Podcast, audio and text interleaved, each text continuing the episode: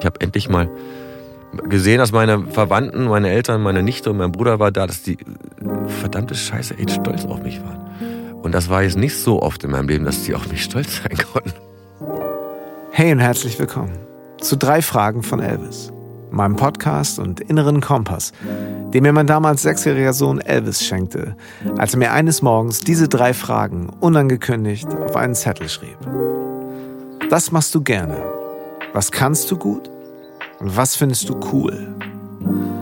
Darüber möchte ich mit Menschen sprechen, die auf dem Weg sind, ihren Platz, Sinn und ihr Warum im Leben bereits gefunden oder sich beruflich und persönlich vielleicht schon mehrfach neu erfunden haben oder gerade mittendrin sind. Ich habe meinen heutigen Gast kennengelernt, als ich 2014 für The Voice of Germany arbeitete und er sich auf seine ganz eigene Art und Weise in die Herzen der Menschen und ins Halbfinale sang. Wir sind mal mehr und auch mal weniger in Kontakt geblieben. Und ich glaube, heute weiß ich, dass ich mich irgendwie nie so recht getraut habe, ihn nach seiner Geschichte zu fragen. Und irgendwann ist er eben da. Der richtige Moment.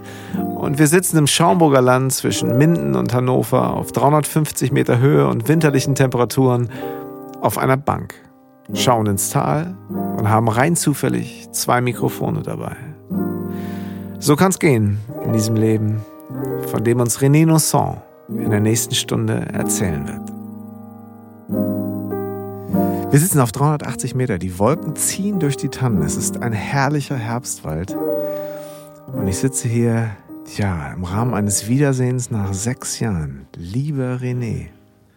Unglaublich. Oh Lieber Jan. René Nosson heute. In seiner Heimat besuche ich ihn und ähm, lass mich mit folgender Frage starten. Ja? Hilf mir mal eben. Woher kennen wir uns? Ja, das kann ich dir ganz genau sagen. Es begab sich zu der Zeit, äh, es war 2014, da habe ich mich äh, getraut, mich ähm, äh, zu einem Casting zu begeben, das da lautete The Voice of Germany. Oh, Und yeah. da haben wir uns das erste Mal gesehen. Ich erinnere mich sogar noch sehr genau daran. Du hast damals eine sehr schöne Ballade für mich ausgesucht, wo ich erst dachte, what the fuck? Was soll ich mit dieser Ballade machen? Ich glaube, das ist nicht ganz allein auf meinem Mist gewachsen, weil ich die Idee nach wie vor gigantisch finde. Und mein äh, lieber Kollege Chris Budde, der ähm, die Musikredaktion noch immer leitet und quasi äh, bei allen The Voice-Formaten die gute Seele und das wandelnde Musiklexikon Ach, und Geschmackslexikon Ja. ist. Und ich sende herzliche Grüße zu, zu Chris. Ich Äh, auch. ich vermisse das häufig äh, und sehr, mit ihm zu arbeiten.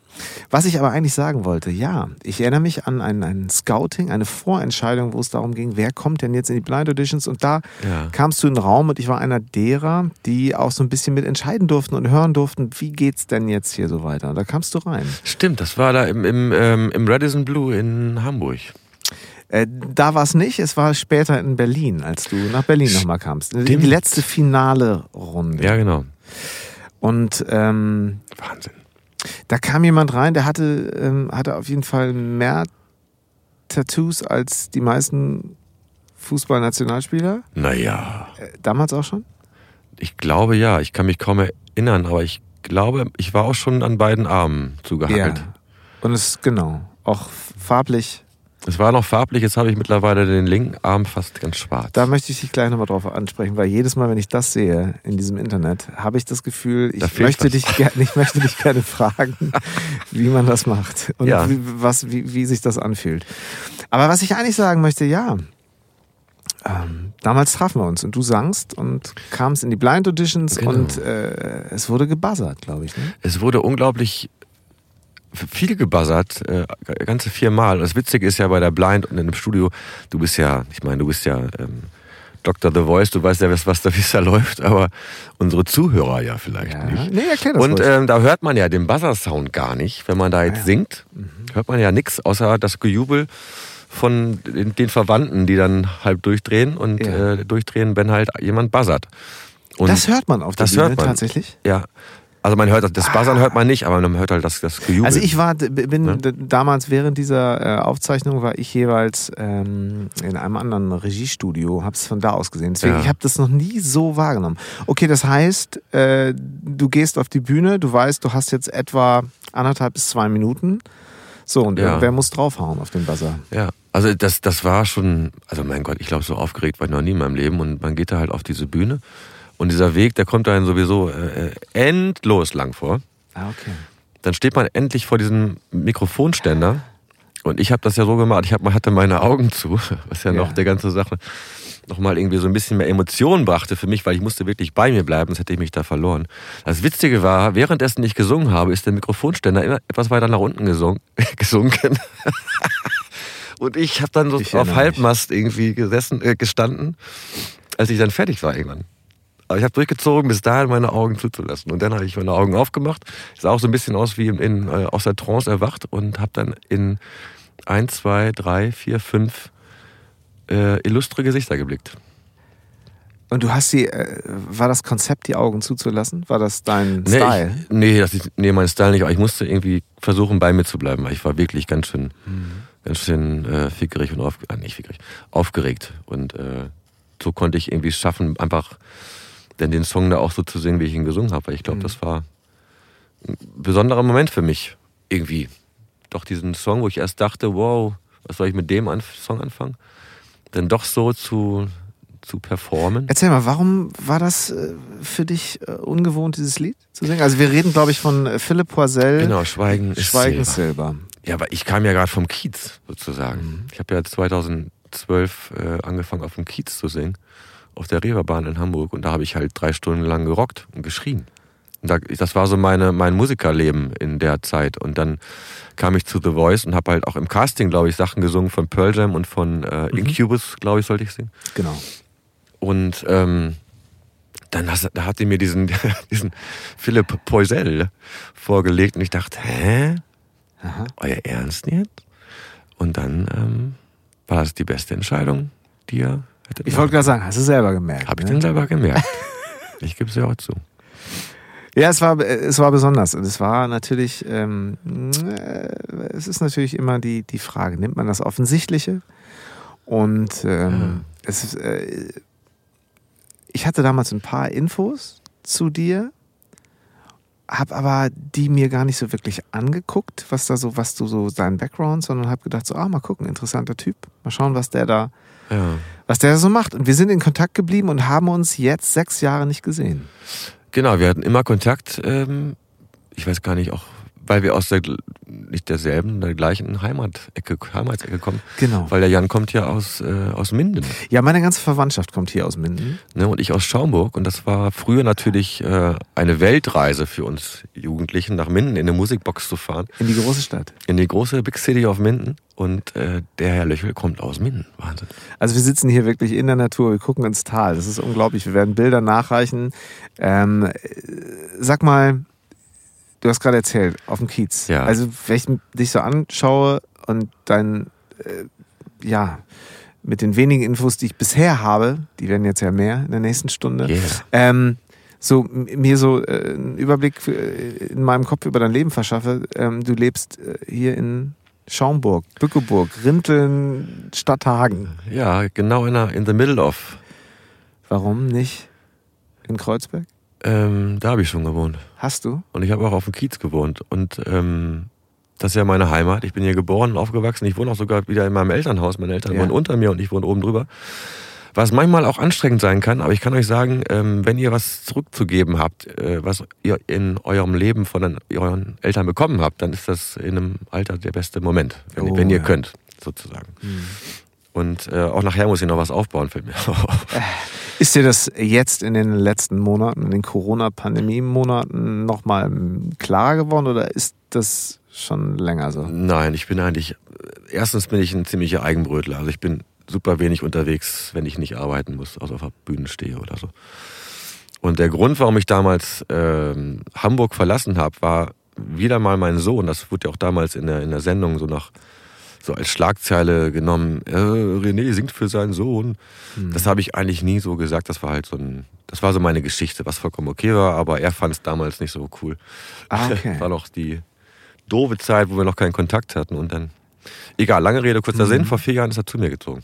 Und darum Ah. habe ich Hamburg verlassen und bin mal mit, mit ihm zusammen hier in meiner Heimat zusammengezogen.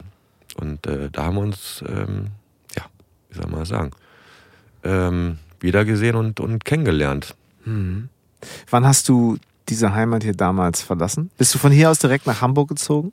Nee, ich bin 2006 nach Berlin geflüchtet. Das war auch ein Chaos. Scheiße, mein Gott.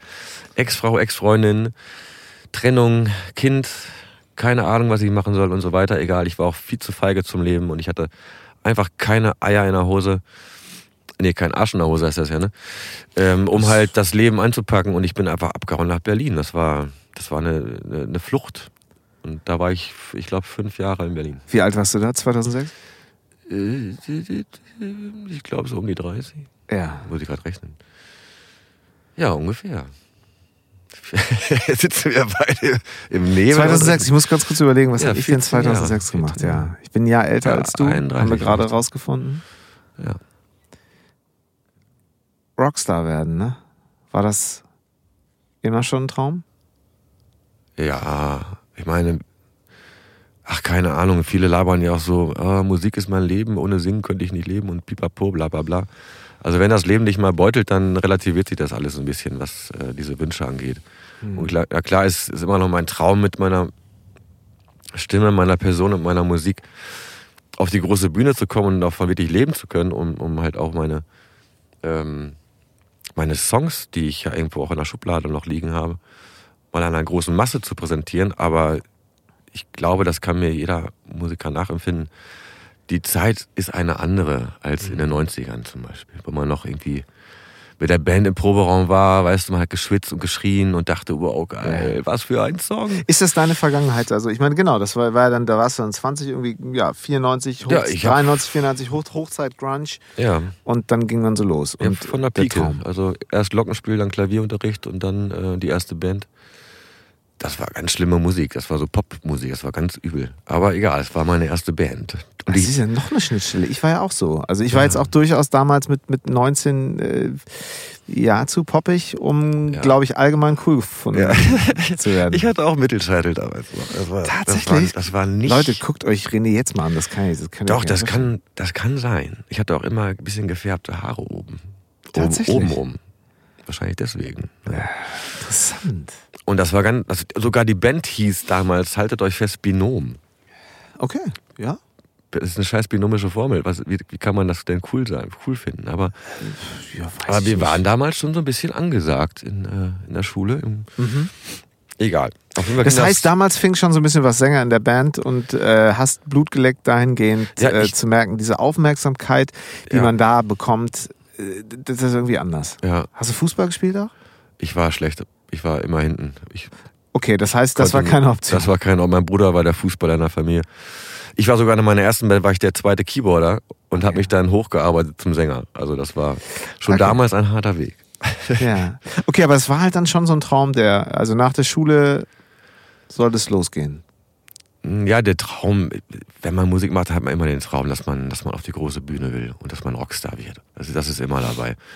Ähm, das, das Schlimme ist nur, dass die Real- Realität halt anders aussieht, dass du Ja. da sitzt und, und Papa sagt, so, was machst du jetzt mit deinem Leben? Ja. Und das ist das große Fragezeichen in der Birne und kannst da keine Antwort drauf geben. Und äh, da man ja auch nicht gerade in Berlin aufgewachsen ist, sondern auf dem, auf dem Dörpe, war auch der, der Wunsch des Rockstar-Werdens nicht unbedingt so etabliert und auch nicht im Kopf drin. Man hatte eher davon geträumt, aber es nicht ausgesprochen, glaube ich. Ja, aber äh, ich mache immer noch Musik, jetzt bin ich 45, von daher. Ja. Und genauso wie du, du machst auch immer noch irgendwie Musik. Du bist auch ja äh, 46, von daher, Ja. wir haben beide das Feuerchen nicht ausgehen lassen, Ja, was mich ja, was mich ja, mich ja irgendwie so äh, interessiert und antreibt und ähm, ich äh, darf nochmal die Brücke schlagen zu den drei Fragen von Elvis. Ja. Das machst du gerne. Was kannst du gut? Was findest du cool? Hat er mich gefragt. Und ähm, ich habe es als Anlass genommen, äh, zum einen selber darüber nachzudenken, aber ich habe mir auch ganz viele Wege und Persönlichkeiten angeguckt, die mich so, die ich getroffen haben, die habe, die mich, die mich interessieren und gedacht, so, okay, wie Ja. sehen die das? Also wenn man so will, äh, du machst deine Schule zu Ende, hast den Traum, willst irgendwie auf die große Bühne, die Eltern sagen, äh, hör mal, äh, ja, Musik ist schön, so, aber Ja. jetzt, was, jetzt, ich meine jetzt beruflich, was, was willst du denn wirklich machen? Ja, diese Frage, So, und die ja. Zeiten haben sich natürlich geändert, da waren es die Mitte der 90er, 20 Jahre später stehst du vor 26 Fernsehkameras im Halbfinale bei The Voice of Germany. Äh, du schlägst morgens die Zeitung auf, da steht drin, äh, der Kiezsänger ähm, René kann es schaffen. Äh, es werden natürlich so ein bisschen die emotionalen Sachen aus deiner Vergangenheit rausgeholt. Ja, klar. Ist das in dem Moment dann das Gefühl von Traum geht in Erfüllung oder äh, so, wie würdest du das? Bah, das ist, äh, also da holst du auch gerade wieder Sachen äh, so ein bisschen ans Tageslicht, die ich so ein bisschen vergessen habe, weil das war damals wirklich eine krasse, krasse Zeit. Weil alleine, dass mein, meine Eltern da im, im Publikum saßen und natürlich mein Papa erst Herztabletten nehmen musste, damit er das überlebt, weil er war so, so, so aufgeregt und äh, tränenfragende Augen und so weiter. Das war schon eine besondere Sache und ich habe endlich mal gesehen, dass meine Verwandten, meine Eltern, meine Nichte und mein Bruder war da, dass die äh, verdammte Scheiße echt stolz auf mich waren. Ja. Und das war jetzt nicht so oft in meinem Leben, dass die auf mich stolz sein konnten. Also okay. eher das Gegenteil. Und das war schon eine besondere Kiste. Und da war, glaube ich, auch gar nicht so dieses Rockstar-Ding im Kopf. Das war mehr so eine Emo-Reise, die, die, die ähm, ganz krass war. Also mhm. alle, die Castingshows verteufeln oder damit nichts anfangen können, glaub mir, wenn du da auf der Bühne stehst und, und deine Hose runterlässt vor Millionen von Leuten und, und äh, du hast eine Geschichte hinter dir und auf einmal stehst du da und da klappt was. Mhm. Das ist, das ist, das ist krass. Da könnte ich immer noch flennen gerade. Also, das, das toucht mich immer noch. Ja. Warst du darauf vorbereitet auf den Moment? Oder ja. kann man sich darauf vorbereiten? Kein Stück. Da hat man keinen Plan. Da, das sieht man ja nur irgendwie sozusagen im Fernsehen davor und hat aber keine Ahnung, was denn wirklich da auf dieser Bühne passiert. Und, und da ist man auch völlig gaga. Also da Hat, ich kein Hast du dich selber angemeldet oder war es irgendwie anders? Äh, zu The Voice kam ich, kam ich durch die Masseuse vom, vom ehemaligen Chef von The Voice. Die hat mich gefragt, warum machst du da nicht mal mit? Und ich dachte erst so als cooler Kiezrock-Sänger, ich doch nicht. Und dann habe ich mir aber ein paar Tage Zeit genommen und nochmal drüber nachgedacht und dachte dann, wow, fuck, bevor du 40 wirst, machst du das nochmal. Ah ja. So. Ne, so ein bisschen Bucketlist-mäßig. Und mhm. ähm, dann habe ich mich da angemeldet und dann ging die Reise, die Reise los. Du hast damals auf dem Kiez gelebt auch? Also ich das volle Programm, das, also so wie man sich das vorstellt?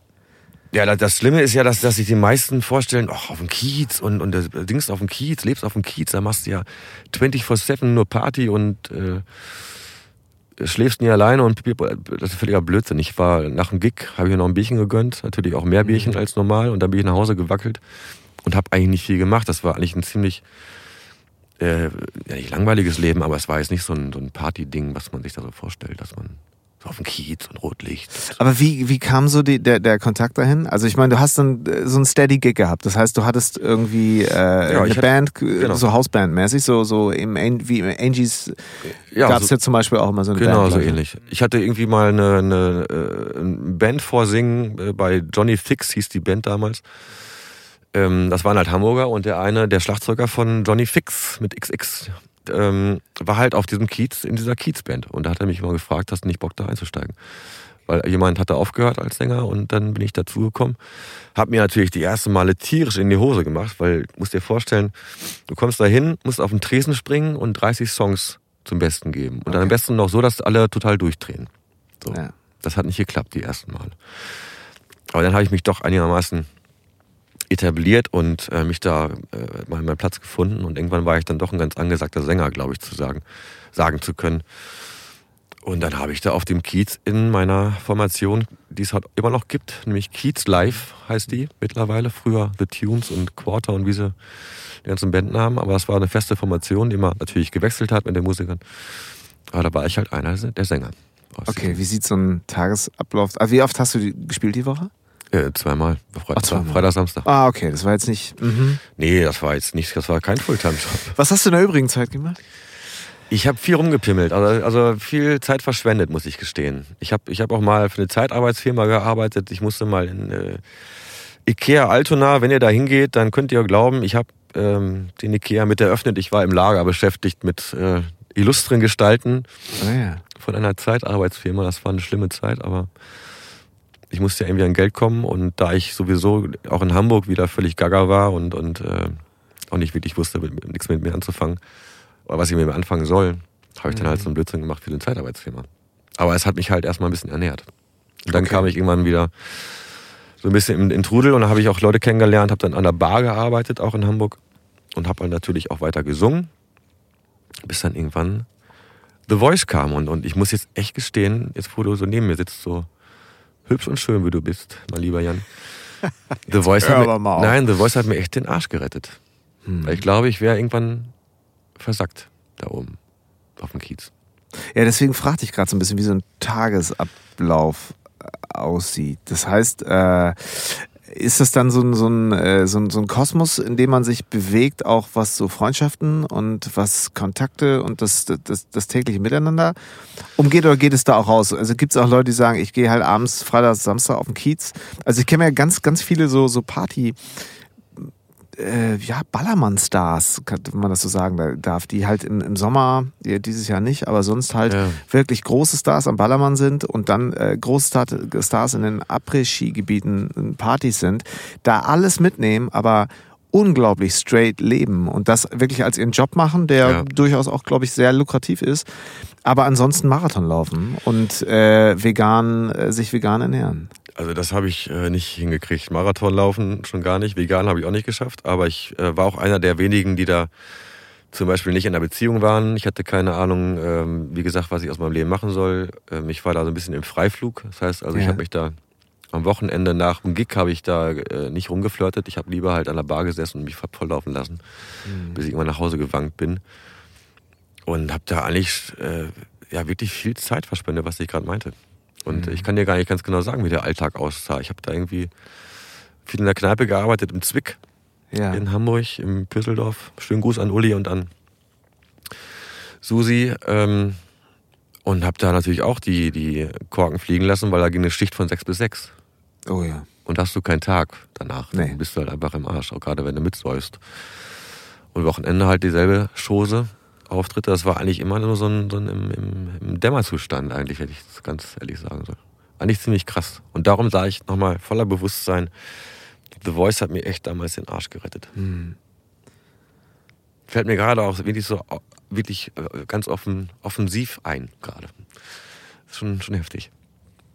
Warum bist du nach Hamburg gegangen damals? Weil ich dachte, ich müsste nach Hamburg gehen. Weil ich dachte, da, da ist, da ist das Ding, was auf mich wartet. Da ist, äh, Was da, auf dich wartet. Das heißt, bist Musik. du so jemand, der, der darauf wartet, dass man auf ihn wartet? Ja, ich war eine ganz, ganz, äh, ich kann es ja sagen, wie es ist, feige und faule Sau damals. Ich habe immer, auch nach The Voice habe ich äh, darauf gewartet, dass man mich abholt, dass man mich, mhm. äh, dass man mich mitnimmt, dass man mich zum Erfolg bringt und so weiter. Das war auch mein großer Fehler, denke ich mal, nach The Voice, weil ich habe mich dann wirklich hängen lassen. Ja, ich glaube, man muss da so ein bisschen verstehen, dass äh, man da schon sehr, sehr fleißig sein muss. Aber wenn man denn äh, die Treppenstufen da hochgeht, also sprich äh, ähm, durch die einzelnen Stationen der Show, immer weiterkommt und du bist ja sogar im Halbfinale gelandet. Ja. Wie gesagt, das äh, geht weiß Gott nicht von selber und mit einem, ist mit einem großen Konkurrenzkampf natürlich auch verbunden. Aber es ist natürlich dann so, dass die Dinge, die sonst vielleicht ein paar Jahre dauern, also sprich ja. diese Form von Bekanntheit, ja. diese Form von Rampenlicht, das dauert sonst Jahre vielleicht. So, ja, und je Fall. älter man äh, wird, desto unterschiedlich kann das laufen. Das kann sein, dass man sagt, ach, ich hatte damit eigentlich schon abgeschlossen, das ist doch ein schöner Bonus jetzt hier. Ganz junge haben vielleicht das Gefühl, ey, das ist die Chance meines Lebens. Wenn ich das jetzt nicht packe, dann äh, nehme ich die falsche Abbiegung. Ja. Oder aber eben dieses, ey, ich habe bis hierhin so viel mh, hm, versucht und jetzt muss es doch und äh, man kommt vielleicht wieder auch in so ein bisschen alte Muster rein. Ja, ich, das ist schwer zu erklären. Ähm, das macht auch jeder, glaube mit sich selbst anders aus, dieser, in dieser Casting-TV. Wahnsinnsgeschichte, weil man da ja wirklich dann äh, zum kleinen Star gemacht wird. Man kriegt Aufmerksamkeit, man wird irgendwie interviewt, man ist vor der Kamera, man äh, kann auf eine große Bühne. Äh, mein Gott, Samu Haber äh, und Ray Garvey und, und wie alle hießen, waren mhm. da am Start. Das sind ja große Namen gewesen, auch wenn man vielleicht die Musik nicht mochte, aber es ist völlig egal, weil das war in dem Moment einfach die Welt, in der man, in die man eintauchen durfte, sozusagen. Und da hast du gar keine andere Chance, als einzutauchen, weil du da auch völlig ähm, nicht willenlos bist, aber du, du machst das einfach. Weil das ist das, das Fetzte, was du jemals gemacht hast. Mhm. Und dann machst du das einfach. Und was dann, macht das mit dem Ego so? Äh, also ich glaube, ich habe mein Ego und ich sind sowieso nicht immer so gute Kumpels gewesen und ähm, was mittlerweile ganz gut geworden ist. Aber ich glaube, damals war es natürlich ein mega Ego-Booster. Ähm, aber auch genauso ein, ein krasser Gegensatz und Spagat zwischen Ego, Ego-Booster und äh, totale Zweifel an dich, an, an, an dich selbst. Weil man nicht wusste, ob man jetzt gut genug ist, schaffe ich das, kriege ich das gebacken ähm, und so weiter und so weiter. Das war immer ein Riesenspagat, den man machen musste. Mhm. Das heißt, du hast irgendwie schon man, äh, die Jahre vorher waren schon irgendwie, war schon irgendwie die Ausbildung. Und dann kommst du hin, wirst aber, ja. äh, rennst halt irgendwie, fängst nicht, fängst nicht unten in der, äh, ähm, steigst halt einfach in der, in der Personalstruktur einfach wahnsinnig hoch ein. Ja, bam, du bist einfach schon in einer kleinen, nicht in der Chefetage, aber du bist halt kurz davor und mhm. denkst, wow, es geht los. Obwohl du gar nicht weißt, was losgeht. Aber wie du gehst denkst, du denn generell? Bist du, kannst du das sagen? Wie gehst du mit Zweifeln um? Also früher habe ich mich volllaufen lassen, um halt diese Zweifel wegzuspülen und. Ähm, hat das funktioniert? Nein, das hat natürlich nicht funktioniert. Das kann ja nicht funktionieren. Also das ist ja nur so ein momentan, in dem Moment halt ein Hilfsmittel, was dich auf die Bühne gehen lässt. Und ich war früher auf dem Kiez wirklich nicht einmal nüchtern auf der Bühne. Also das, das gab es gar nicht. Ich hätte mich auch gar nicht getraut wahrscheinlich. Mittlerweile ist alles gut. Mhm. Aber früher war, da gab es Phasen, da, da brauchte ich den Alkohol sogar zum Einkaufen manchmal, weil ich äh, mich nicht getraut habe, einkaufen zu gehen. Also völlig gaga. Eigentlich auch schon äh, psychisch echt angeditscht. Und das war, das war auch mit meinem, meinem Ego, glaube ich. Mein Ego mhm. war halt auch total im Arsch. Mhm. Und äh, The Voice hat mir halt gezeigt, okay, du bist schon okay so. Und das, du kannst was erreichen mit deiner Stimme und deinem, deinem Ich-Sein und so. Das hat mir schon sehr geholfen. Natürlich war das, kannst du kein krankes Ego sofort wieder in, ins, ins Fahrwasser bringen und in eine mhm. Spur bringen. Das ist halt ein Prozess, der, der bis heute angehalten hat. Um uns rum läuft gerade Eddie. Eddie ist mein Hund. Eddie ist mein, ähm, mein Kumpel und mein Herz. Ich weiß gar nicht, wie ich das sagen soll. Ich bin jeden Tag mit ihm zusammen und wir sind hier auch genau, wo wir gerade sitzen. Ähm, ganz oft im Wald unterwegs und so. Du hast vorhin gesagt, du bist so ein bisschen Eigenbrötler. Aber auf der anderen Seite ähm, lebst du mit deinen Eltern zusammen, hast das Gefühl, jetzt kann man wirklich Verbundenheit aufbauen, man kann zurückgeben. Du hast einen Hund, mit dem du lebst. Ja. Das mit dem Eigenbrüller?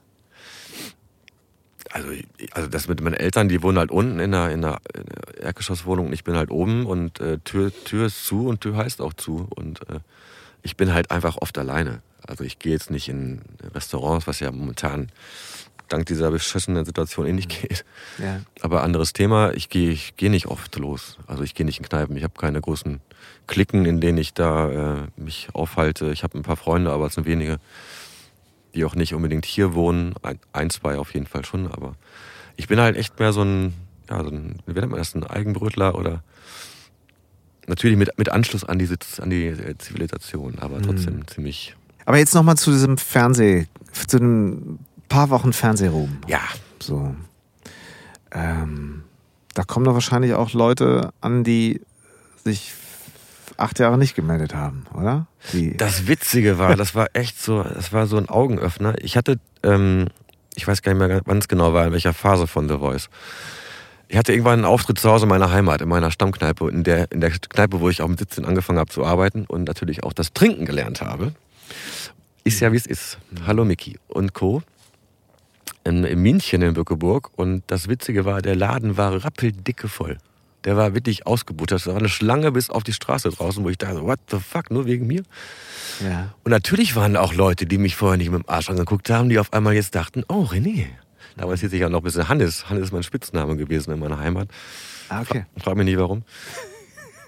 und äh, und ähm, die, der, der Laden hat, der, der, das hat von der Decke getropft. Das war so eine mega Party. Ich war mit, mit meinem Gitarristen Dennis aus Hamburg am Start. Wir waren zu zweit. Das war ein Plug-Gig. Aber wir haben da so die Bude gerockt, das war unfucking fassbar. Würde ich heute da spielen, sechs Jahre später, wäre der Laden wahrscheinlich nicht so voll. Sag das nicht. Oder vielleicht doch, ich weiß es nicht. Aber das, das Besondere war da halt, das waren halt ganz viele Leute da, die mich vorher nicht mehr im Arsch angeguckt haben. Logisch, klar. Da sind wir wieder beim Thema Ego. Was macht das dann? Ähm, das hat mich natürlich, äh, also ich bin jetzt nicht ganz naiv und ganz blauäugig, das habe ich schon bemerkt, aber natürlich hat es mich auch gepimpt, logischerweise. Mhm. Ne? Es lässt sich gar nicht vermeiden, dass das, das Ego nicht streichelt. Wenn man es aber runterbricht, ist es halt wirklich Bestätigung von außen und es ist keine Logik. Du bist nicht der bessere Sänger oder der schlechtere Sänger Nein. und auf einmal guckt jeder. Ja. Und äh, irgendwann gehen nach einem äh, ja, sehr plötzlichen Erfolg, in dem Fall auch noch ein Fernseherfolg. Und äh, man darf nicht vergessen, vor sechs Jahren war Fernsehen auch nochmal was anderes, als es, glaube ich, jetzt ist. Völlig andere Zeit. Ähm, das hatte da einfach noch mehr Strahlkraft und war noch wichtiger, also als konservatives Medium eigentlich. Okay, und dann geht die Kamera aus. Ja, ich weiß noch genau, wie es war. Ich habe da gestanden mit, äh, mit Linachen, die ja gewonnen hat damals, was ich auch super gegönnt habe, weil ich war auch Mhm. ehrlich gesagt einfach im Arsch und ich konnte auch nicht mehr, glaube ich.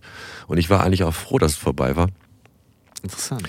Aber der Aspekt, dass man dann ähm, noch gesagt bekommt, okay, komm mit auf die Afterparty und so, man aber gar nicht möchte, weil man ja eigentlich verloren hat und man fühlt sich auch echt kacke. Obwohl Ah, man sich okay, auch froh ist, man fühlt sich kacke. Das ist, Das ist spannend. Alles, alles, alles, alles es. immer wieder ein Okay. Spagat, den man Mhm, da total. hinlegen muss. Und dann ähm, kriegst du halt dein Ticket äh, in die Heimat und ähm, dann war's das. Zum Glück war ich ja noch auf der Live-Tournee. Das war ja noch so ein Mhm. Highlight, was natürlich mega für mich war als, als, ähm, als Sänger. Und aber das, das, das Ende der Story, du setzt, setzt dich in, in, ins Auto oder ins Zug und dann bist du zu Hause und dann denkst du, oh, what the fuck? Was jetzt? Mhm. Was jetzt? Und keiner antwortet dir irgendwas, weil du hast keine Ein kleiner, Antwort. Kleiner Klatsch, wenn du Müll runterbringst. So, ne? Nee. Mhm. Keine Sau. Was ist dann so passiert, wenn du das sagen musst? Wie Also waren die ich- nächsten Monate dann?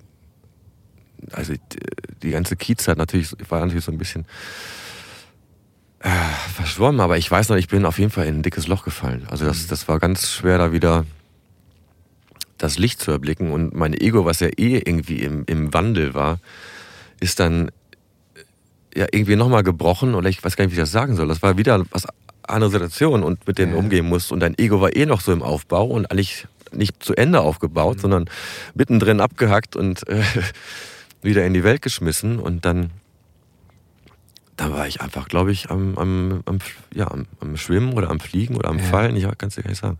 Aus heutiger Sicht, also Stand jetzt, ähm, mit der Erfahrung und dem Wissen, was hättest du dir damals gewünscht? Also wie gesagt, aus, aus heutiger Sicht. Was passiert wäre. Ähm, ich, ich, ich kann dir äh, eigentlich sagen, dass alles okay so war und ist, wie es gewesen ist. Mhm. Weil ich war damals noch nicht so weit. Okay. Ich glaube, er hat mich da wirklich einer abgeholt und hat gesagt, René, Diggchen, es geht los, yippie die große Bühne wartet auf dich. Ähm, ich wäre, glaube ich, sang- und klanglos den Bach runtergegangen, weil ich das gar nicht hätte bestehen können. Ich hätte das gar nicht tausendprozentig erfüllen können, was da von mir verlangt worden wäre, glaube ich zumindest. Glaube ich zumindest. Weil ich halt auch gar nicht ähm, am Gesunden war, im Sinne von, ich habe immer noch gesoffen, mein Ego war immer noch im Arsch. Äh, mein Sohn war immer noch nicht bei mir. Das war alles noch an die Stand wie vor, vor zehn Jahren. Das war, nix war äh, in Ordnung. Und ähm, ich glaube, aus dieser Situation kannst du gar nicht abspringen und, und äh, nach oben starten. Dann musst du einfach runterfallen, weil du hast keinen Background, du hast keine, kein, kein Rückgrat, was Okay. dich hält. Von daher kann ich dir sagen, dass alles eigentlich alles gut so ist, wie es ist, weil ich bin jetzt 45 und habe jetzt sogar einen Manager und, und mache immer noch Musik, mache meine eigene Musik, lebe von meinem Coverkram, was, was ich nie richtig machen wollte, aber ich, mittlerweile liebe ich das, Mhm. weil ich halt auch nicht Top 40 mäßig äh, 1 zu 1 Cover, wir machen halt unser eigenes Ding draus, mehr oder Mhm. weniger. Ich habe tolle Menschen kennengelernt, ähm, zu denen ich dich, dich auch genauso zähle, weil du bist ja auch immer noch seit sechs Jahren irgendwie in meinem Leben äh, da. Du bist ja nicht verschwunden, wie viele andere. Hab, ähm, also mein Boot ist immer voller geworden, natürlich mit wenigen Leuten, aber mit guten Mhm. Leuten. Und das hätte niemals damals geklappt. Von daher ist alles okay. Eigentlich okay, so wie es ist. Das heißt, es musste vielleicht auch danach nochmal ganz kurz, äh, ganz kurz crashen, weil wenn du sagst, Oh also ja. dass das zumindest eben auch der, dass zumindest das vor allen Dingen eben der Kontakt zu, zu, zu deiner Familie, zu deinem, Ja. zu deinem Sohn, zu dir selber, dass das eigentlich jetzt besser denn je ist. Ja, also kurz ange, angerissen das Thema, weil das will ich gar nicht so ausreizen mit Cosmo, meinem Sohn. Der ist halt zu mir gezogen, der musste zu mir ziehen aus, aus persönlichen Gründen, Ex-Frau, bla bla bla, viel Stress gewesen und so weiter. Egal. Ich aus Hamburg runtergezogen, ich ihm auf dem gleichen Wege aus Solingen abgeholt. Wir beide in eine Wohnung gezogen. Das war natürlich erstmal für beide ähm, die Hölle, weil wir uns nicht kannten. Er mochte mich nicht unbedingt, weil äh, er nun seit zehn Jahren. Äh, Wie alt war er damals? Äh, 16, 17, irgendwie sowas in dem Dreh. Ja, krass. Und er ist halt seit ich und ich habe ja, ich habe mich nie groß ähm, um ihn gekümmert. Natürlich habe ich ihn nie vergessen, aber ich war halt echt ein Scheißvater. Ich habe, ich habe da, ich habe, ähm, ich war zu feige und ich bin weggelaufen und so weiter und so weiter. Und mein Ex-Freund und ich hatten auch viel Stress. Das war auch vielleicht deswegen. Auf jeden Fall will ich mich heute mehr äh, eher backpfeifen für meine Vergangenheit und so. Aber egal. Mhm. Das ist eine andere Geschichte, weil wir haben uns gefunden oder wir haben uns wieder wieder, wieder entdeckt und wieder kennengelernt und haben uns lieben gelernt. Und jetzt ist diese Riesenleiche, auch wenn es ein bescheuerter Vergleich ist gerade, aus meinem Keller raus. Mhm. Und da ist wieder, da in, in meinem Keller ist eigentlich nichts mehr. Da ist alles aufgeräumt. Keller ja. aufgeräumt. Ich habe Ja. einen verdammten Keller aufgeräumt. Wahrscheinlich wird jetzt vielleicht der eine oder die andere sagen, hahaha, da ist ja noch was. Aber Ja, so nach wüsste- Weihnachten kommt da immer noch mal so ein alter. Karton rein und den kann man ja, das ist Aber- aber okay. Aber verdammte Kacke, ich habe meinen verdammten Keller aufgeräumt, glaube ich. Mhm. Und das habe ich damals noch nicht gehabt. Und darum wäre ich, wie gesagt, sang- und klanglos in der Unbedeutsamkeit und wahrscheinlich auch in einer etwas größeren Alkoholsucht äh, gelandet als, äh, als, als ohne Erfolg gleich nach The Voice. Mhm. Glaube ich zumindest. Du wirkst auf mich jetzt auch sehr, sehr klar. Sehr. Ich habe dich gestern live auf Insta gesehen, habe gedacht so, Yeah. oh, guck mal, er, er, er, er geht live. Ich habe das jetzt auch viel gemacht und es ist ja immer sehr ambivalent. Das ist ja so, man hat das Ja. Gefühl, okay, bin ich, wo, was mache ich hier gerade?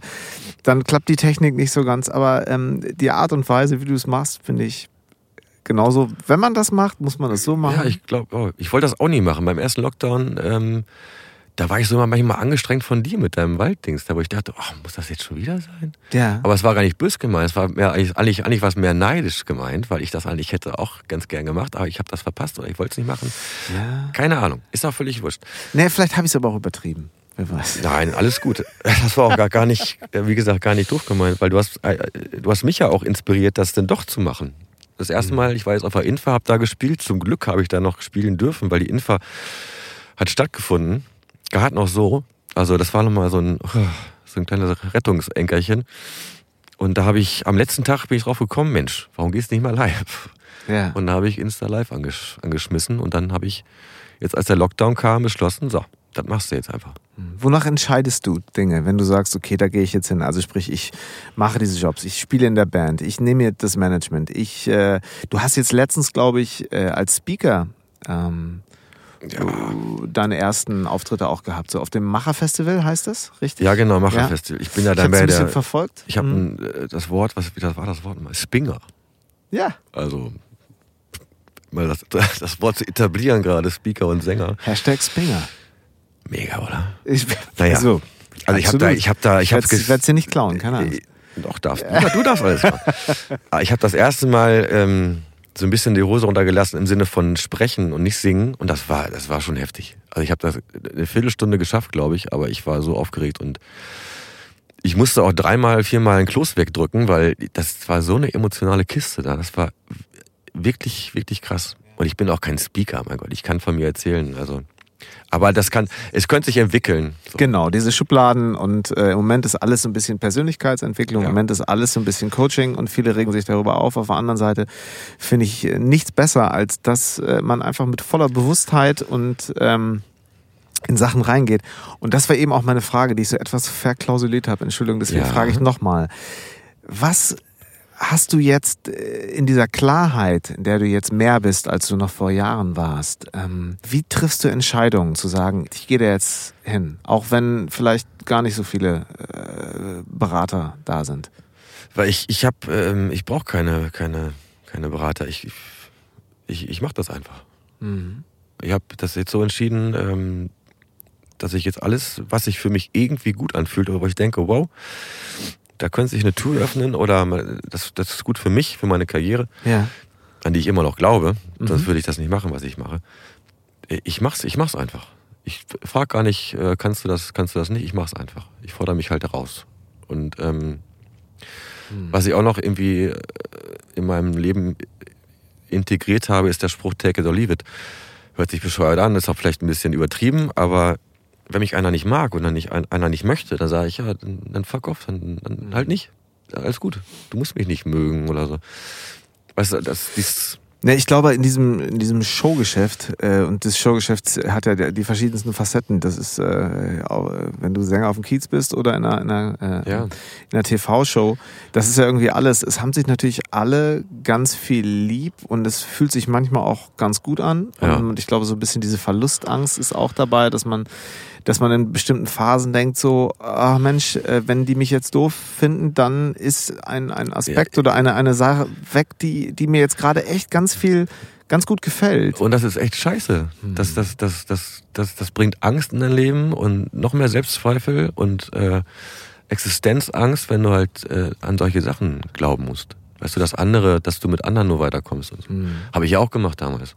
Ich finde ja, dass äh, habe sehr viele äh, ja, Künstlerinnen und Künstler kennengelernt, die durch Corona erst Schockstarre und dann gemerkt, ähm, mit großen Einschränkungen, und das kann man sich auch vieles davon nicht schönreden, aber ich bleibe irgendwie handlungsfähig. Und ich habe gelernt, wie ich aus mir heraus, aus wirklich dem, was mir entspricht, was ich gut kann, was mir meine Leidenschaft und was vielleicht auch mich zurückgeführt hat an den Punkt, ähm, warum ich das alles mal angefangen habe, Ja. Bilder zu malen, auf eine Bühne zu wollen, äh, Theater zu spielen oder eben Musikerin zu werden, dass die Pandemie auch dafür gesorgt hat, da Klarheit zu schaffen, beziehungsweise fast so eine etwas neue Energie. Ich glaube auch. Also das kann ich auch sehr nachempfinden. Weil man wurde auf einmal so auf, auf, äh, auf Stopp gestellt, äh, geschaltet. Man wurde aufs, aufs äh, ja, man wurde einfach ausgeschaltet. Und man musste halt äh, nach der ersten anfängigen Panik, die ich auch hatte, ganz ehrlich gesagt, ähm, muss man sich wieder ein bisschen neu defini definieren. Und zum Beispiel, nur zum Beispiel, ich hatte meine Gagen eigentlich ziemlich hochgetrieben, so für No-Name, also No-Name im Sinne von, dass ich halt auch Hochzeiten spiele und, und Mhm. ähm, viele Jobs mache, die vielleicht andere nicht machen würden. Dass ich meine Gagen so recht hochgetrieben habe, also in der Summe, und dann Ja. brach alles zusammen, wo ich Mhm. dachte, what the fuck? Und dann ist mir bewusst, bewusst geworden, dass ich auch für 100 Euro wieder auftreten muss. Und da war ich im Biergarten, habe für einen Koffer gespielt und da war ich irgendwie mit einem äh, Freund von mir zum Beispiel vom, vom Restaurant habe ich gespielt oder vom, Mhm. vom Herrenausstatterladen, was auch immer. Und da kamen halt nur 200 Leute, äh, 200 Euro in den Koffer rein, aber es war, es war okay. Ja. Weißt du, was ich meine? Man Ja. hat halt einfach sich wieder mal beruhigt und gesagt, pass auf, Digi, du machst zwar eine gute Sache, davon lebst du auch, aber du musst mal wieder, äh, du musst einfach von vorne anfangen so ein bisschen. Ja.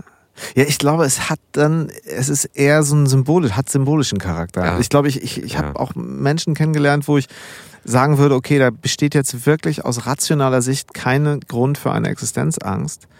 Aber ich glaube, diese Existenzangst kommt dann eher, wenn man das Gefühl hat, ey, was kann ich denn eigentlich? Was, Ja, was, was, so worüber bin ich vielleicht irgendwie auch definiert? Wie ist die Erwartungshaltung von außen? Ja, und dieses Gefühl wirklich aus einer sehr äh, so äh, sehr an der Basis was erschaffen zu können. ja. Kennst du das? Dass sich das, dass das so, also dass das auch beruhigen kann? Ja, man, man, man, man äh, bekommt den Druck abgenommen, so ein bisschen. Mhm. Den Druck des Existieren müssen und des Geldverdienens und der, dergleichen. Das, das, der Druck ist weg auf einmal. Mhm. Na klar ist der Druck da, man muss ja irgendwie leben, aber du kannst ja nichts machen. Ja. Weißt du, du kannst nicht auftreten. Das, das geht nicht. Was mir auch noch eingefallen ist, dass dieser Aspekt auch vom hohen Ross runterzukommen, weil du als, als Musiker, als Künstler bist du schon in einer Art und Weise auf deinem kleinen hohen Ross und denkst, oh, das ist mir aber zu fein also, oder bin ich mir zu schade für. Natürlich jetzt ein bisschen übertrieben, aber ich kann Ja, aber auch, doch ich, nicht, weil ist es so, dass Ich- du dir dafür zu schade bist oder ist es nicht so, dass du denkst, die anderen könnten denken, warum macht er das? Auch. Guck mal, ich würde jetzt nicht unbedingt, könnte ich auch gar nicht, aber nur ein bescheuertes Beispiel. Ich könnte jetzt nicht irgendwie wieder an einer, an einer Theke stehen und ein Bier ausschenken. Weil ich, weil ich da kein, das will ich nicht mehr. Ich will nicht, dass mir einer sagt, pass auf, ey, das Bier ist aber schal oder so. Wir sagen, verpiss dich. weißt du, was ich Ja. meine? Das ist ein ganz, das ist auch gar nicht, gar kein Ego-Trip. Das ist einfach nur, weil man sich selbst ja was erschaffen hat, was halt für eine Bedeutung hat. Und man möchte einfach der Typ auf der Bühne sein und nicht der Typ, der da angeschissen wird, weil das scheiß Bier schal geworden ist. Weißt du, was Genau. ich meine? Für 10 Euro die Stunde. Man hat sich auf ein, auf ein Level gebeamt oder, oder hochgesungen, was auch immer, auf dem man auch bleiben möchte eigentlich. Ja. Das ist aber gerade am Bröckeln so ein bisschen. Du musst dir überlegen, wow, vielleicht soll ich doch mal wieder an eine Theke. So. Weil du hast einfach kein Geld. Momentan geht's alles noch, aber es können Zeiten kommen, die, die halt äh, genau das irgendwie passieren lassen, dass man wirklich wieder mal lochen muss, um halt sein Brot zu verdienen. Wo siehst du dich in zehn Jahren? Oh, das ist äh, auch so eine Frage, die man gar nicht mal so spontan Ich beantworten weiß, es ist kann. gemein. Nein, das ist schon, schon okay, Jan. In zehn Jahren sehe ich mich äh, eigentlich, also ich habe das mal so gesagt in einem Gespräch. Ähm, alles, was jetzt noch passiert in meinem Leben, das ist alles Plus. Das ist alles Bäh. Das kannst du so sagen, ja? Gerade ja. Cool. Weil ich, weil ich äh, gelernt habe mit dem, was ich gerade mache, mit meiner Covermusik und so weiter und so weiter, irgendwie auch zufrieden zu sein oder, oder mal Ruhe zu geben im Sinne von, oh, jetzt muss doch, muss doch losgehen. Der Zwang im Kopf ist einfach weg, dass man jetzt einen dicken Hit schreiben muss, den man eh nicht gebacken kriegt wahrscheinlich oder dies, was wir vorhin hatten, dies Abholen, dass, dass mich jemand abholt, ist auch vorbei. Das ist, entweder es passiert oder es passiert nicht. Peng. Und das ist ja auch viel Gutes passiert in der letzten Zeit. Der letzten Zeit. Ich habe ja jetzt meinen Manager. Ähm, und ähm, da wird auch noch eine Menge möglich sein, was das angeht. Und ich habe das Feuer noch so in mir am Lodern und das wird auch noch weiter lodern. Aber was ich gerade meinte, alles, was jetzt noch passiert in meinem Leben, ist ein Plus. Egal ob privat oder äh, beruflich. Das ist ein ganz, ganz schöner äh, Standpunkt, weil du bist einfach ein bisschen entspannter. Und so. Weißt du? Ja. Knickknack. Das Schöne ist, ich bin ja noch ein Jahr älter als du. Ähm, Ich weiß aber genau, was du meinst. Was braucht's denn, um dieses Feuer noch so am Lodern zu halten? Aber auch so eine spezielle Frage. Vielleicht auch die Angst davor, wieder für 10 Euro arbeiten zu gehen, aber äh, das, das, das ist ja, ist ja willen, willenlos, das ist ja mal da. Das, das, Du hast vorhin gesagt, dass du jetzt gesund bist.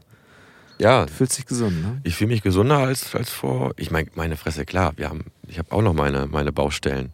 Wäre ja Wahnsinn, wenn nicht, dann wäre ich ja, was soll ich denn noch machen, wenn ich, wenn ich schon so unglaublich perfekt bin? Was ich ja natürlich nicht sein will und auch nicht sein werde, aber ich bin gerade gesund, weil ich habe äh, mein, mein Leben ähm, kontrolliere ich und nicht eine Substanz oder ähm, andere Menschen. Und darum bin ich halt einfach recht gesund momentan. Und der Keller ist halt leer. Ich habe ja so, äh, als mein Sohn mir so, und der ist halt jetzt acht, damals war er sechs, als er mir so die Crazy. mich fragte, so was, was kannst du gut? Ist übrigens lustig, letztens äh, fragte, habe ich ihn abgeholt, beim, war beim Freund zum Spielen und dann ähm, fragte der Freund vor den Eltern, die auch mitten äh, in der Tür standen, fragte, sag mal, was, also fragte mich, sag mal, was machst du eigentlich beruflich? Ja. Und ich in dem Moment dachte so, äh, was sagen jetzt eigentlich? Äh, ja, ich bin, ich bin Musiker. Dann mache ich noch ein bisschen das und das. Und sagte mein Sohn so, Ah. ja, und auch noch so andere lange, langweilige Sachen. Da dachte ich so, was meinst du denn jetzt? Aber wie er mich halt so von außen sieht und vielleicht damals eben auch gesehen hat ähm, Ja. und mich deswegen gefragt hat, was kannst du gut und was machst du gerne? Er kannte mich ja auf der Bühne, er kennt mich aus dem Studio, er kennt Platten, die er sich auch anhört, die ich gemacht habe, an denen ich mitgearbeitet habe, wo ich selber singe.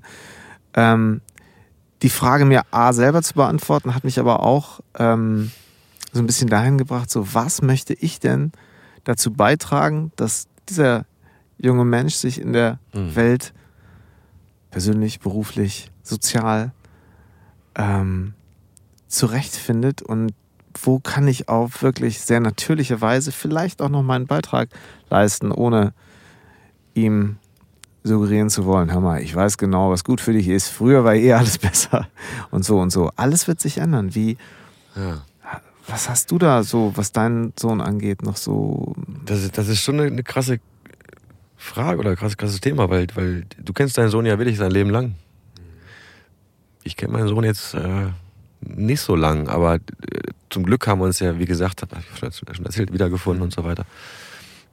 Und, ähm, und mein Sohn hat sich, hat sich in diesen Jahren um, um 100.080 Grad gedreht. Der, der, also ich will jetzt nicht erzählen, wohin und wie, aber zum Positiven natürlich.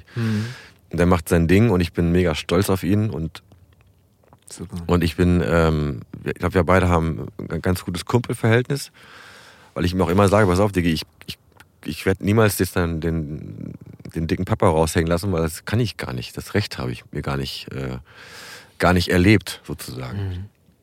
Und wir haben da, glaube ich, eine ganz gute Basis gefunden. Ähm, also wir erzählen uns eigentlich alles von Frauengeschichten bis äh, Abwachs auf der Arbeit und so. Das ist alles mhm. völlig äh, okay, wenn wir das uns gegenseitig sagen können. So. Ja.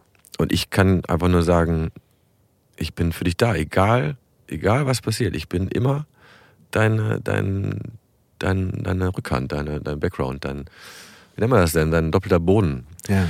Ich werde niemals wieder ähm, nicht da sein. Und das ziehe ich auch durch. Und das, äh, das weiß, das weiß er. Und das ist, glaube ich, das Wichtigste. So ein schöner Satz. Ja, fandest du gut? Ja, also das, was ihr jetzt macht, mhm. Mhm. das äh, ist das, was jetzt, ab jetzt euer Leben gestaltet. So. Absolut. Und das sage ich mir halt auch ganz häufig. Ähm, es ist nie zu spät. Das wollte ich, darauf wollte ich gerade noch hinaus. Da hat der Herr Löcher aber eine. Das, nee, nee, nee, das ist jetzt war jetzt so eine kleine, kleine, kleine Fernsehüberleitung, aber ich werde trotzdem dieses Lied gleich nochmal einspielen. Ja, vielleicht. Das, das, das, freut mich. Also der, der Song, der, den habe ich ja mit Justin Balk geschrieben. Justin Balk ist ein mhm guter Freund geworden. In, äh, der lebt in Hamburg, hat auch für viele andere Leute geschrieben. Großartige. Von, von Lindenberg bis äh, über Reim und andere großartige Sachen. Ja. Auch eine großartige eigene Band hatte er auch mal gehabt. Das waren, glaube ich, die Cucumber Men. Ja, absolut. Ähm, wunderbarer Musiker und der hat das ja mit mir zusammen geschrieben. Und ähm, das hat er mit, also ich habe natürlich viel Text dazu beigetragen, logischerweise. Mhm. Das Thema dazu beigetragen, aber er hat das halt auf den Punkt gebracht. Und das war halt sein Verdienst. Und die ist nie zu spät. Ähm, es ist ja wirklich so, es ist wirklich nie zu spät. Äh, das habe ich gestern, im, im, als ich live gegangen bin, ähm, auch gesungen und äh, natürlich festgestellt, als ich dann von meinem guten Freund Molle, Molle ist ein alter Krautmusiker, der in der Gegend sehr bekannt war und auch in vielen anderen musikalischen Ecken zu Hause war natürlich und auch sehr bekannt war in den USA, glaube ich, so in ein paar Sachen. Der ist gestorben. Ja. Der war 75, glaube ich, und ist gestorben. Und oh. da habe ich gemerkt, und ich wollte immer mal mit dem Musik machen, und das habe ich nicht hingekriegt. Und jetzt ist er weg. Also, dies nie zu spät ist auf jeden Fall wahr, mhm. aber manchmal ist es dann doch zu spät. Irgendwie. Vielleicht. Aber das nie zu spät ist auf jeden Fall in meinem Leben. Ihr werdet spirituell irgendwie nochmal ja. bei einem deiner nächsten Lives lädst ihn spirituell dazu ein und dann ja, ich habe Wischi über hier gespielt, äh, mir einen abgekrampft auf der Gitarre von Pink Floyd. Ja, dann vielleicht, vielleicht war er da. Ich wollte auch gar nicht so theatralisch werden gerade, aber ähm, die ist nie zu spät, ist schon. Ich glaube, die Sachen Song. jetzt, die Sachen definitiv jetzt anzu, äh, anzugreifen, die nennen es Bucketlist oder wie auch immer. Also die Sachen, die er einfach wie jetzt machen kann oder das, was ich auch sehr bewegend finde, wie du sagst, okay, wenn ich jetzt nochmal meinen Eltern was wiedergeben kann, ja auch wenn da mal, äh, wenn da Zeiten auch nochmal hochkommen, die vielleicht nicht ganz so, wo man sich nicht ganz so einig war, ähm, dann ist das völlig egal, es ist nie zu spät, ähm, jetzt die Dinge eben tatsächlich auch zurückzugeben. Ja, und ich habe, auch was du jetzt meine Eltern wieder erwähnst, äh, ich habe auch einfach den Job gerade, mhm. die beiden süßen Mäuse bis äh, zum Ende auch ähm, zu begleiten. Weil äh, das ist mein Job. Das, weil die haben das auch gemacht bei mir. Ich weiß noch, ich, hab, ich war in Berlin und war wirklich völlig am Ende. Ich war körperlich, ich habe mich wirklich fast tot, nicht totgesoffen, das hört sich so theatralisch wieder an, aber ich war wirklich am Ende, körperlich und kopfmäßig. Ich habe Papa angerufen, habe gesagt, Papa, und dann eine SMS geschrieben, weiß ich nicht mehr. Ähm, Papa, hol mich ab. Ich kann nicht mehr. Okay. Und Vater war drei Stunden später mit Anhänger da in Berlin, hat mich abgeholt. Ja. Das hat er ganz oft gemacht in meinem Leben. Und darum ist einfach jetzt mein Job, dass ich ähm, irgendwann mal den, den Rollator äh, schiebe oder den Rollstuhl schiebe oder was auch immer passieren mag. Und die beiden halt einfach ordentlich äh, über die Brücke bringe. René, das hättest du jetzt nicht schöner sagen können. vielen, vielen Dank. Äh, jetzt habe ich Kloß am Genau. Ich danke dir für dieses, dieses offene Gespräch. Sehr ähm, gerne. Ich habe das Gefühl, es war, es schreit nach einer Folge 2. Aber also vielleicht äh, im Frühjahr, wenn es hier wieder ein bisschen wärmer wird. Ja, wir können ja den Platz einfach mal äh, als unseren Platz verlassen. Weißt das, du? Ja. Und wir kommen einfach wieder, wenn es schöner ist. Ja. Ich danke dir sehr fürs Gespräch. Ich werde jetzt, wie gesagt, gleich auch nochmal nie zu spät. Ihr müsst auch das Video sehen. Das hast du in Schweden gedreht, glaube ich. Ne? Ja. Ein sehr, sehr schönes Video. So möchte man Videos drehen. Das kann ich aus eigener Erfahrung sagen. Ja. Das müsst ihr euch anschauen auf YouTube. Diese ganzen Links stehen in den Show Notes. Und ähm, während wir hier mit Eddie zwischen den Wolken auf 380 Meter im Wiengebirge, ich weiß immer noch nicht, ob es wirklich das Wiengebirge ist, aber Ich hier in der Nähe von Rinteln, Stadthagen, Bückeburg, auf dem Berg ins Tal gucken, ähm, freue ich mich auf ein Wiedersehen, auf deine ähm, neuen Songs und wir bleiben in Kontakt. Unbedingt. Wir fangen von null auf 100 an, schmeißen unsere Welt zusammen. Ich hab dich in meinem Arm, du warst gerade erst geboren. Zum ersten Mal im Leben fühlte ich Stolz, doch dann hab ich mich verloren. Ich versuche zu erklären, was kein Mann je erklären sollte, warum ich etwas tat was ich nicht tun wollte. Alles ganz schön lange her, doch jetzt stehe ich vor dir. Du hast jetzt schon so viel mehr von mir. Es ist nie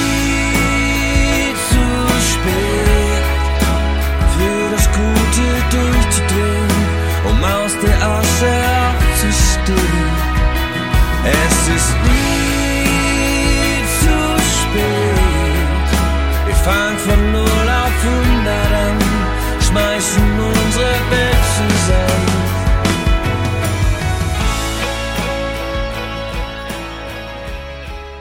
Das war drei Fragen von Elvis. Heute mit René Innocent.